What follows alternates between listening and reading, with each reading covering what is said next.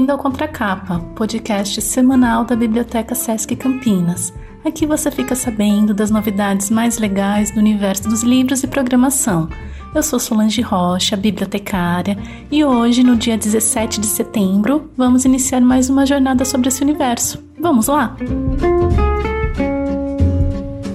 Dizem que histórias para crianças não podem ser tristes. O mesmo fio condutor que sustenta essa ideia também nos diz que, se tristes, essas histórias não podem ser engraçadas. Pais acreditam que, se omitirem de seus filhos a dor do mundo, as crianças não sofrem. Assim como um adulto precisa de profundidade de sentimentos para se reconhecer humano, também as crianças precisam dessa dimensão. Desse modo, como conversar com as crianças sobre o cenário atual do nosso planeta, principalmente sobre o quesito ambiental? Em 1947, o escritor e cartunista norte-americano Theodosius Geisel escreveu a fábula do Lorax, a partir de sua raiva diante da indiferença humana frente à destruição do meio ambiente. O livro conta uma história triste e engraçada, em meio a um monte de palavras em que os leitores são convidados a olhar o que acontece em nosso mundo. Mesmo escrito em 47, não poderia ser mais atual nos dias de hoje. Quem nos conta a história é o industrioso Era uma Vez, cujo rosto nunca nos é mostrado. Sua ganância vai consumindo tudo à sua volta, até que não sobra nada. Negócios são negócios, e todo negócio tem de dar certo, mesmo que haja barrigas vazias por perto. E a dor desse processo tem voz no Lórax, que é o protetor do nós esquilursus, dos trufulárvores e baritoneixes do lugar. Eu falo pelas árvores, pois as árvores não têm língua. Ao final da história, o próprio Era uma Vez reconhece que o Lorax tinha razão. Ao longo dos anos, tudo se perdeu. Foi uma destruição. E adverte: a menos que alguém como você cuide das coisas com carinho, nada aqui vai melhorar. Lorax é um livro infantil e no Brasil é publicado pela Companhia das Letrinhas. Estamos assistindo a um momento complexo na história da humanidade, um momento em que é preciso reaprender a viver. Sim, ouvinte leitor, aprender a viver de um modo diferente do qual estamos habituados. Aprendermos que entre nós, seres humanos e ambiente, existe uma força de sinergia que precisa ser respeitada Somos seres dependentes da natureza, não ela de nós. E assim como a história do Lorax, não precisamos caminhar para uma destruição absoluta de tudo, no entendimento mais simplório da situação, para compreendermos que precisamos cuidar e respeitar o ambiente que nos rodeia. O Lorax é uma história triste e engraçada, infantil e que tenta nos mostrar, desde 47, que as coisas não vão bem. Além do Lorax, vamos sugerir algumas leituras para que possamos conhecer autores que já pensam nesse problema há tempos e, através da literatura, tentam nos mostrar os caminhos pelos quais as nossas decisões podem nos levar. Ailton Krenak, líder indígena, escreveu Ideias para Adiar o Fim do Mundo. Krenak nasceu na região do Vale do Rio Doce, um lugar cuja ecologia se encontra profundamente afetada pela atividade de extração mineira. Nesse livro, o líder indígena critica a ideia de humanidade como algo separado da natureza. Uma humanidade que não reconhece que aquele rio que está em coma é também o nosso avô. Essa premissa estaria na origem do desastre socioambiental da nossa era, o chamado Antropoceno. Daí que a resistência indígena se dê pela não aceitação da ideia de que somos todos iguais. Somente o reconhecimento da diversidade e a recusa da ideia do humano como superior aos demais seres podem ressignificar a nossa existência e refrear a nossa marcha insensata em direção ao abismo. Nosso tempo é especialista em produzir ausências do sentido de viver em sociedade, do próprio sentido da experiência da vida isso gera uma intolerância muito grande em relação a quem ainda é capaz de experimentar o prazer de estar vivo, de dançar e de cantar. E está cheio de pequenas constelações de gente espalhadas pelo mundo que dança, canta e faz chover. Minha provocação sobre adiar o fim do mundo é exatamente sobre poder contar mais uma história. Desde seu inesquecível discurso na Assembleia Constituinte em 87, quando pintou o rosto com a tinta preta do Genipapo para protestar contra o retrocesso na luta pelos direitos indígenas, Krenak se destaca como um dos mais originais e importantes pensadores brasileiros. Ouvi-lo é mais urgente do que nunca. O livro é resultado de duas conferências e uma entrevista realizada em Portugal nos anos de 2017 e 2019. Lilia Moritz Schwartz, pensando a respeito do cenário que estamos vivendo atualmente, reuniu uma série de ensaios sobre o tema, que acabaram por se transformar no livro Quando Acaba o Século XX. Em entrevistas e textos publicados nos últimos meses, Lilia cravou um diagnóstico de grande repercussão.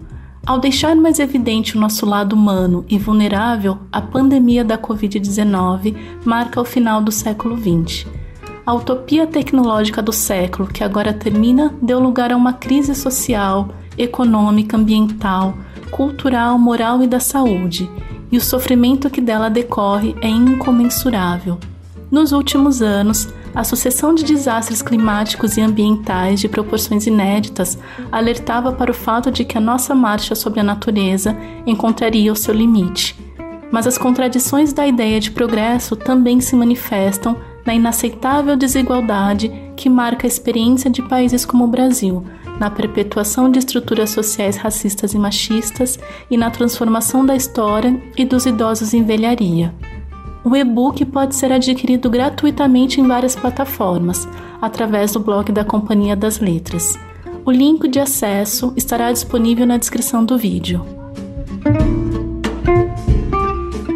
Em 1970, o pesquisador de Brown escreveu a nobre obra Enterre Meu Coração na Curva do Rio, na obra, nos deparamos com o um relato histórico de múltiplas nações indígenas, na sua constante tentativa de resistir às imposições do Ocidente branco.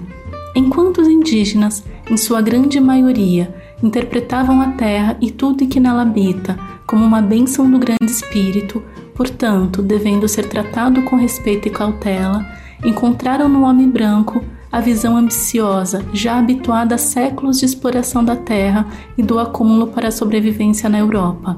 À medida que a aproximação entre os povos se torna inevitável, o modo de vida materialmente desapegado e sazonal dos indígenas começa a atrapalhar os interesses do capital burguês. O livro reflete o ponto de vista indígena sobre as ações do governo federal norte-americano, que são descritas como uma série de injustiças e traições Brown descreve os deslocamentos dos indígenas por força de remoções e de anos de guerras levados a cabo pelo governo americano.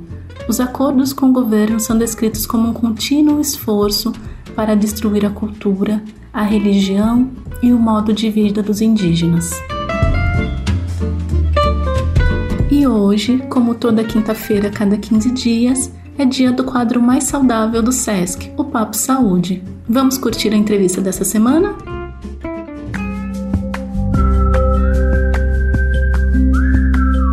Olá, meu nome é Milena, eu sou educadora do SESC Campinas e esse é o Papo Saúde de hoje com a convidada Patrícia Schill. Hoje nós vamos falar sobre o poder da motivação. Seja muito bem-vinda, Pati. Olá, Milena. Muito feliz de estar participando desse podcast sobre o poder da motivação. A Pati, ela é diretora fundadora da empresa Zen Ativo, com atividades multidisciplinares na área da educação e da cultura. Ela é formada em educação física, ela é nutricionista e ela também é professora de exercícios terapêuticos chineses. Ela trabalhou no SESC São Paulo durante 32 anos e 6 meses. E eu gostaria de saber, Paty, depois de tantos anos aí na mesma empresa como educadora, o que sempre te manteve motivada? Ah, Milena, é, tenho várias coisas que me mantiveram motivada, né? E eu trabalhei 25 anos no Sesc Pompeia, em São Paulo, e 7 anos no Sesc Piracicaba, no interior. Então, são duas realidades diferentes. Então, eu tive até que reinventar minha motivação para o interior. Então, a principal coisa que eu posso dizer que me motiva é eu amar o que eu faço. Então, eu escolhi uma atividade e eu amava aquilo. E eu procurava o máximo tirar o melhor proveito dela. Outra coisa é a satisfação de estar tá fazendo o que eu queria, porque às vezes você ama uma coisa, mas você não está muito satisfeito. Não, eu, eu tinha uma satisfação imensa em ir para o trabalho e compartilhar com as pessoas, dividir com as pessoas as coisas que eu aprendi, as coisas que eu estou sabendo, aprendendo a cada dia. Então foi muito, era muito gostoso. Isso me mantinha motivado. E, e, outra coisa também que é muito legal é você trabalhar com uma diversidade de pessoas muito grande.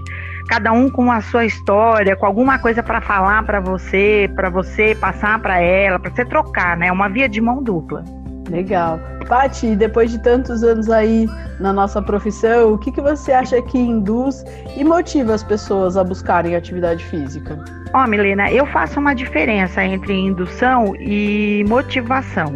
Eu acho que indução é uma coisa que vem de fora. Então, é, você é induzido a fazer uma atividade física porque de repente a mídia toda propaga que aquilo é a melhor coisa para sua vida, para sua saúde, aquilo vai tirar você da amargura. Então você acaba indo fazer. O médico falou: olha, você precisa fazer isso porque isso é bom para sua saúde. Ou você está entediado, então você vai procurar alguma coisa. Então são coisas de o externo acaba te fazendo com que você vá procurar uma atividade. Agora, motivação, eu acredito que é uma coisa interna. Né? Você se motiva a fazer a coisa por algum motivo. Então, eu acho que, que basicamente as pessoas vão para a atividade induzidas por um, algum fator externo e depois elas vão criando a sua própria motivação. Então, às vezes, você pega uma pessoa que detesta atividade física, mas no primeiro dia que ela foi fazer aula, ela encontrou alguém que manja muito de computador e ela gosta de conversar. Então ela vai fazer atividade física porque ela tem aquele amigo, aquele colega que vai trocar uma ideia com ela. E aí ela acaba gostando da atividade física, né? Então eu acho que o convívio com as pessoas, para mim, é o que mais motiva as pessoas a participarem em atividade física. Eu também acredito muito nessa questão do pertencimento, né? Você pertencer a um grupo, estar ali ligado a uma comunidade, porque aí o dia que você dá uma desanimadinha, pronto, né? Você tem ali o grupo que te puxa, o grupo que te anima. Então eu também acredito muito nessa, nessa questão do grupo motivando você a, a, continuar e não desistir da prática. E mesmo professor, porque às vezes você sai de casa assim, você está muito cansado, né? Ou por, por N motivos. E aí você chega para dar aula, tudo assim, naquele desânimo. Aí eu acho, eu acredito que, que o principal é isso, você ter uma clareza com o seu aluno. Então eu muitas vezes eu chegava na classe e falava, gente, hoje eu tô acabada. Não sei nem como é que eu vou dar aula. E aí, de repente, ué, professor, já não estava acabada? Como é que você ficou toda animada? Mas o grupo que você está participando e mostrando a sua atividade dá um upgrade em você tão grande que você. Pronto, você fica feliz de novo. e nesse momento de pandemia, como que você daria uma dica para a gente se manter motivado para fazer essas atividades sem desanimar, já que o cenário mudou bastante?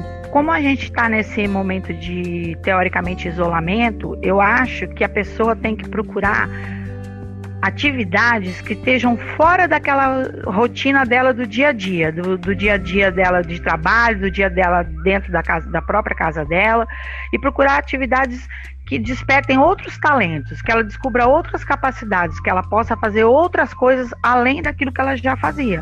Então, por exemplo, você pega uma pessoa que era viciada em atividade física, então o dia que não ia para academia morria.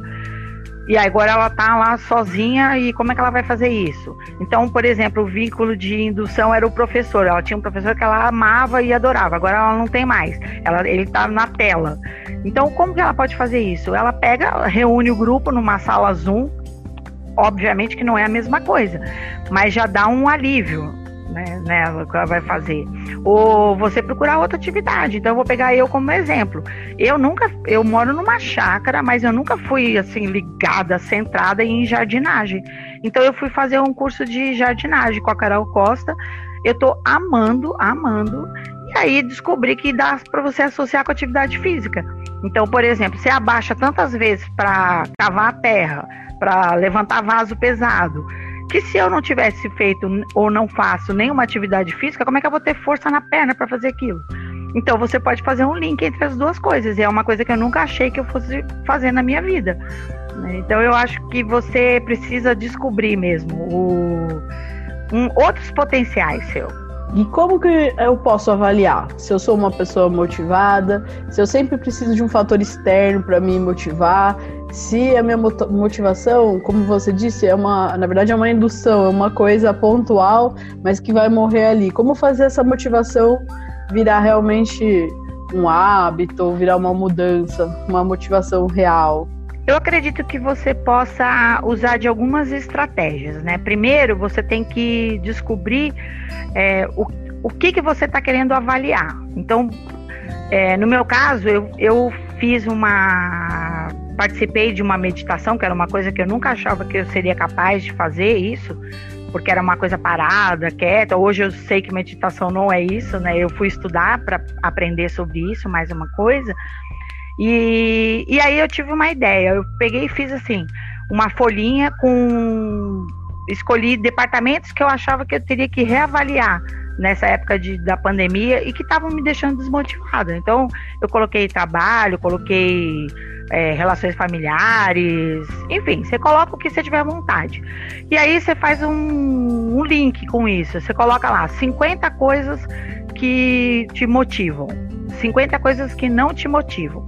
E você escolhe. Então vamos pegar o exemplo de um trabalho que você está no mesmo cargo muitos anos, com o mesmo na mesma empresa.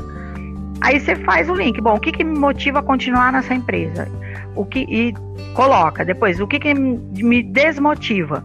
Se você descobrir que você tem 48 coisas que te desmotivam a nessa empresa e só cinco que te motivam, vá atrás das cinco coisas que te motivam, às vezes até em outra atividade. E aí muitas pessoas falam: "Ah, mas eu preciso desse trabalho porque eu tenho que pagar minhas contas". Faça um plano B. Vá trabalhando paralelo com o seu trabalho alguma atividade que depois te dê suporte para você partir para outra coisa, né? E às vezes você paga todas as suas contas, mas chega em casa infeliz, né? Então também não adianta. Com certeza, a felicidade tem que estar tá ligada à motivação. E se a gente não está feliz fazendo uma coisa, é legal que a gente busque outras coisas, né? Para que a gente comece a ficar feliz. Acho que isso que você trouxe de fazer um paralelo entre eu estar tá fazendo uma atividade que eu não gosto tanto, mas no paralelo buscando coisas também que eu gosto, é, é uma forma da gente encontrar um caminho aí para nos sentir motivados e felizes a seguir, né? Na vida. Às vezes tem pessoas que ficam, que, por exemplo, vivem sozinhas, né? Também tem isso. Às vezes você não tem gente na sua família tal. As pessoas vivem sozinhas e estão muito infelizes com várias coisas. Então, eu acho que esse testezinho, você fazendo, é legal. Dá para você. Eu acredito que é uma coisa bem legal de você fazer. Porque daí você fala, bom, já sei aonde que tá pegando aqui. E aí você vai procurar ajuda também, né? Às vezes você sozinho não consegue. Então testa. Ah, vou tentar música, vou tentar jardinagem, vou tentar pintura. Ou às vezes um auxílio de um terapeuta mesmo esse autoconhecimento, né, ele é muito importante para que a gente consiga se desenvolver para a vida mesmo, né? A gente se conhecer, saber o que gosta, o que não gosta. E eu que conheço a Patrícia há alguns anos, sei o quanto a Patrícia é motivada e determinada e tem uma automotivação muito grande. Então eu queria saber de você, Pati, o que motiva a Paty ser essa mulher que não para, essa mulher energética, cheia de motivação? Eu acho que basicamente eu adoro conhecer. Conhecer, aprender e, e falar. Né, e compartilhar isso com as pessoas, trocar ideia. A gente, eu acho que quanto mais coisa você sabe, você sabe coisas profundamente, algumas coisas mais ou menos. Mas não interessa, você tem, você tem como conversar, como trocar ideia com as pessoas. E, e você descobre no meio que você vive, que você trabalha, às vezes pessoas que são quietinhas e que têm um conhecimento a respeito de uma coisa que você nunca podia imaginar. E como e usar isso, né? Então, tudo que você aprender, conhecer, mesmo que aparentemente não tenha nada a ver com a relação da sua vida do dia a dia, você colocar aquilo na prática. Né? Eu sou muito prática, então aprendi onde eu posso usar isso.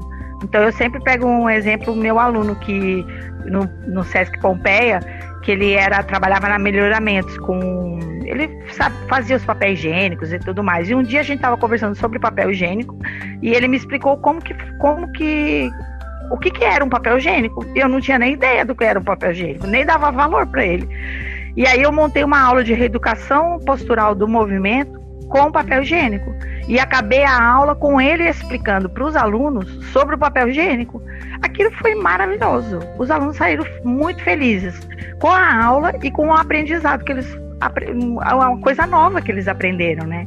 Então isso é uma coisa que que assim me motiva no dia a dia. Agora na pandemia eu fui caçar um monte de coisa, até coisa que eu não tinha a menor habilidade. Eu falei, não, eu tenho muita dificuldade nisso. Deixa eu ver se eu me enquadro. Até para descobrir, não, isso não tem nada mesmo a ver comigo. Deixa para outro que é fã disso. Mas é, eu acho que é isso. Eu, e assim, você tá feliz, né? Eu acho que a gente tem que fazer um roteiro de felicidade na vida da gente e é a gente que coloca as coisas nele. Legal. Acho que a curiosidade é uma grande motivação, né? Ser curioso, continuar sempre buscando. E olha, por nós aqui, por mim e pela Patrícia, nós iríamos longe aqui na nossa conversa. Como eu disse, a Patrícia é um posto de curiosidade. Você vai conversando com ela, vai, dar, vai dando vontade de conhecer mais e mais, principalmente as histórias. Mas hoje nós vamos ficando por aqui. Daqui 15 dias nós temos mais um Papo Saúde. E eu gostaria de agradecer imensamente a participação da Patrícia, em nome do SESC Campinas. Muito obrigado por ter aceito o nosso convite, por esse bate-papo gostoso, Paty. Muito obrigada também a todos vocês, ao SESC, e um super beijo, Milena. E quando quiser, todo mundo que assistiu o podcast pode vir aqui em casa, a gente faz uma mesa redonda de um bate-bola aqui em casa. Legal. Gente, muitíssimo obrigado e até a próxima. Isso, galera. Por hoje é só. Na próxima quinta estaremos aqui para falar mais sobre livros e cultura no Sesc Campinas. Até lá!